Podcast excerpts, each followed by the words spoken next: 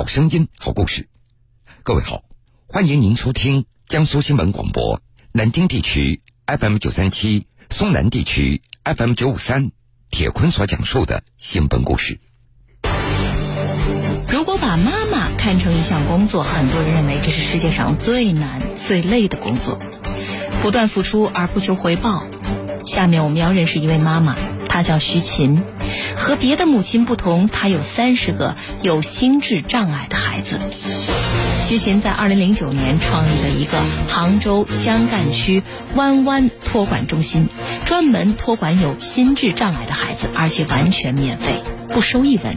有那个二十分钟到三十分钟的互动，我们很在乎那个时间，因为每一天点点滴滴的交流，然后才孩子们真正融入到社会。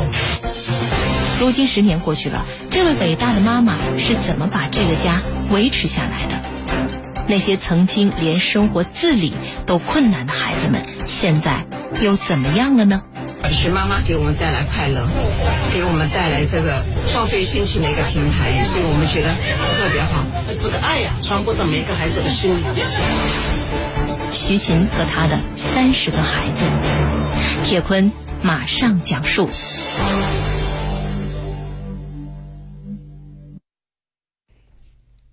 每一天的上午，杭州江干区湾湾托管中心超市小组的孩子们都要接受辅导老师的训练和测试。语文课、数学课就这样被融入到超市的工作当中。这一天，辅导老师经验又开始了对孩子们的测试。三十五升虾饼干多少一包？五块，五块两个蛋。好，小薇过来看一下，二十五升虾饼干是多少一包？五块。好，我们给小花鼓掌。再见。再见。啊，再见，再见。哦。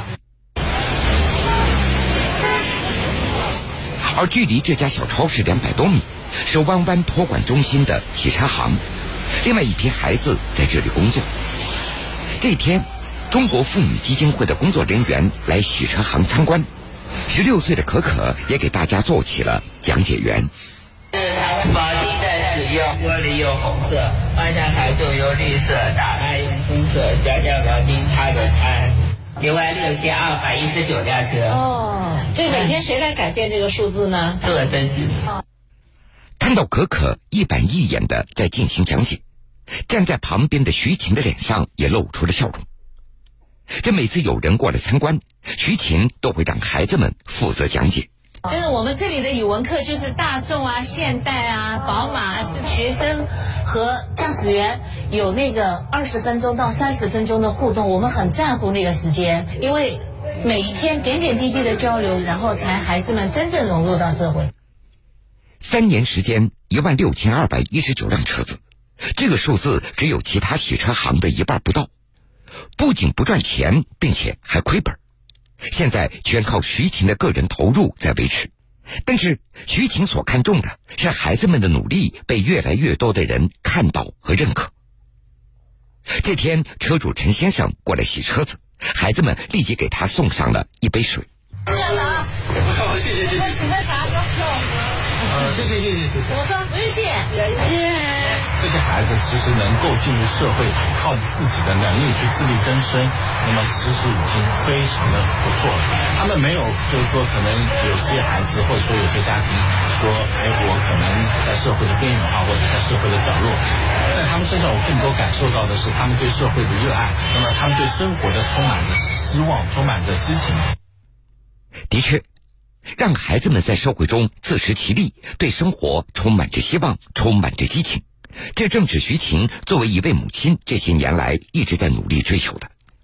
听到这儿，您可能要问了：这徐晴为什么要这么做？为什么他对这些智力障碍的孩子当做自己的孩子？其实大家不知道，徐晴的儿子弘毅也是一个因病导致智力障碍的一个孩子，从小到大。徐晴也一直用加倍的呵护，希望给儿子撑起一片更加广阔的天空。可是，做一个智力障碍的孩子的母亲就非常困难了。徐晴为什么又成为几十个孩子的妈妈呢？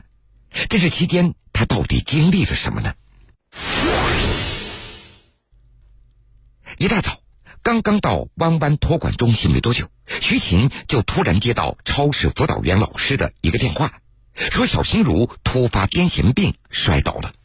听到这儿，徐晴马不停蹄的跑向了超市。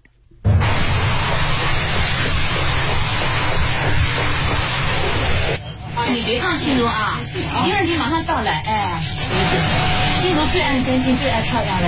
我们把手上都擦干净啊，好不好？啊？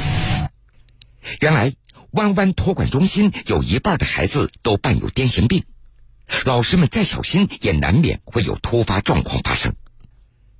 而就在小心如摔倒以后没几天，徐琴的儿子弘毅在教室里踩到一个篮球，没有站稳，也摔倒了。徐琴的儿子弘毅今年三十岁了，但是智力还停留在四五岁。二十八年前，只有十八个月大的弘毅从床上摔了下来，头部受到重伤。虽然在医生的努力之下，弘毅醒了过来，但是他也成为了重度智障。受此影响，在弘毅四岁的时候，眼睛又突然看不见了。这样的变故对徐晴来说，那就是一个天大的打击。那当时我再想想，那个那个世界真的是跟弘毅的眼睛一样，一片黑暗，脑子里就是一根筋，冲上去不管几楼跳下去算了。那幸亏我后来也没力气，就瘫倒在那个地上，就抱着他哇哇自己也哭了一场。哭的时候，你感觉到他是一个生命啊。你有权吗？这也是我这么多年对弘毅作为母亲啊最不负责任的那一次。又是间歇性的失明，又是癫痫，弘毅反反复复发作的病情，不停的打击着这个家庭。医生后来是他们换一个班，抢救室换一个班，给你开一张病危通知单，因为每一张病危通知单，医医生是责任，但是作为妈妈来说。那简直就是一种考验啊！就每拿到一张病危通知单，是心脏受不了。我说我们的心脏就是这样经过千锤百炼长大的。十岁那年，弘毅的父亲实在是撑不下去了，提出要和他们母子分开。当时徐琴在百货大楼里坐了三天，才鼓起勇气告诉了父母。后来我在那里坐了三天，想通了。每个人的承受力不一样，你把他想做是他的承受力到极限了，那就释然了。为了赚到足够给儿子治病的治疗费，徐琴辞掉了原来的工作。他先后开过快餐店、小食品店，后来还做了建材生意。到了弘毅十几岁的时候，病情逐渐的稳定了。不过几年以后，这新的问题又来了。当时，弘毅从特殊教育学校杭州杨林子学校毕业了，这让徐琴又大哭了一场。因为红叶没地方去了，待在家里。学校老师做过统计，真的最快的一年，最最慢最慢两年，所有的认知全部退化掉。我就是问他，红叶你想什么？他说同学。我说那你还有呢？老师。就儿子就那么简单的话，就触动到了我。儿子的回答让徐琴有了一个大胆的想法，他要给儿子找个伴儿。当时跟弘毅一起毕业的还有同班其他六个同学，徐琴想让孩子们继续一起生活、一起学习，于是他就找到了几个孩子的母亲，告诉对方自己的一些想法。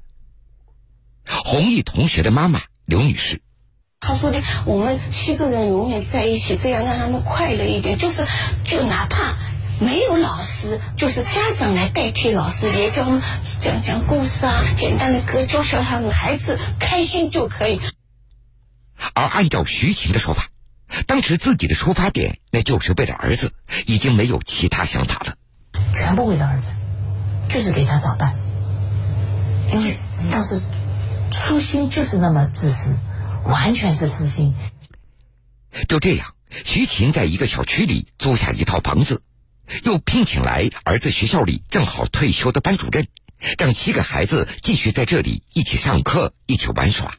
六个孩子跟红英一起生活了一段时间以后，你你的心就慢慢一下子、一下子、一下子就跟他们越来越近、越来越近。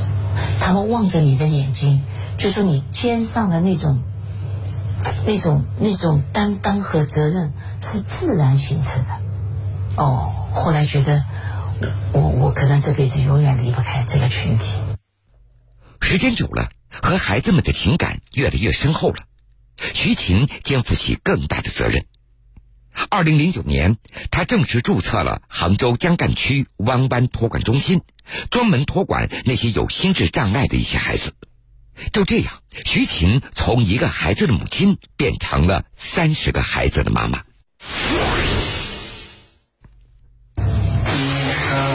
三四五六七八九十，好，两千。哎，两千了哦，可可就是能干的啊，是不是啊？每个月的二号，那都是湾湾托管中心发工资的日子。小超市和洗车行的收入，徐琴也都会分配给孩子们，让他们存到工资卡里。五年前，杭州江干区残联免费给徐琴提供了一个场地，徐琴根据自己的能力，把托管的孩子扩大到三十人，并且还聘请了辅导老师、做饭的阿姨来为孩子们服务。在这儿要值得一提的是，不管当初的七个人，还是现在的三十个人，徐琴她始终坚持一分钱不收。我就是为了那几户相对困难一点的家庭，他们走进弯弯的时候能昂首挺胸，跟大家都一样。我不是个人主义，所以我出于这个，我没有收费。就这样。徐琴自掏腰包，陆续开启了小超市和洗车行。依据病情以及特点，湾湾托管中心的孩子们都被分配到小超市和洗车行学习技能，而病情最重的一些孩子则留在中心学习买菜、做饭、打扫卫生等基本的生活技能。帮助他们，减少帮助，这是徐琴给弯弯托管中心所定下来的一个目标。就是。假设你你这一天的生活需要十件事情的帮助，我教会你一样，哎，你还有九件事情要帮。我们是在帮助他们减少帮助的同时，自身能力就在增强。出生入院卡的前面的队员举手。我好，心仪好好了。在徐琴的努力之下，弯弯托管中心这个大家庭始终是阳光、自信、快乐的。一些孩子的家长也非常感谢徐琴，感谢弯弯托管中心，给自己家的孩子带来了一种快乐。徐妈妈给我们带来快乐，给我们带来这个就放飞心情嘛，放飞心情的一个平台，所以我们觉得特别好。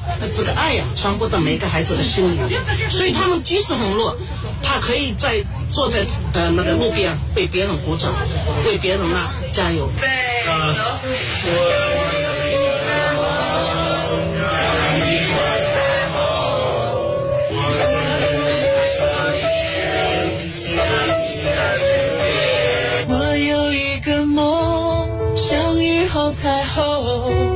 所有泪水换来笑容。还有一种爱，穿越了人海，拾起那颗迷失的尘埃。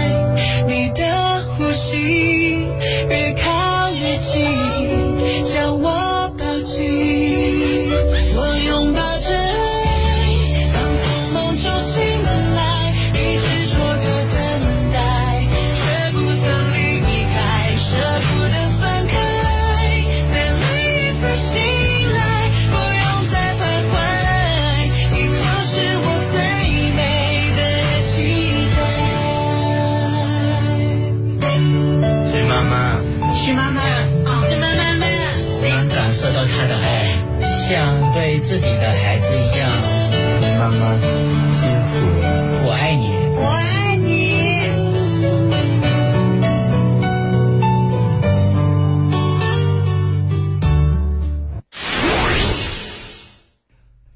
从最开始出于私心为自己的儿子找个伴儿，到后来和这些孩子们朝夕相处密不可分，从一个到七个，再到三十个孩子的妈妈。徐琴迸发出巨大的能量，而这个能量就源自于她是一位母亲。当你在帮助别人，其实你就已经在帮助了自己，不是吗？徐晴帮助的孩子越多，那么儿子弘毅拥有的世界和欢乐也就更多了。弯弯托管中心是如此的温暖，也希望孩子们能够从这个港湾驶向更大的海洋。好了，各位，这个时间段的新闻故事，铁坤就先为您讲述到这儿。本故事来源央视二十四小时。半点之后，新闻故事精彩继续，欢迎您到时来收听。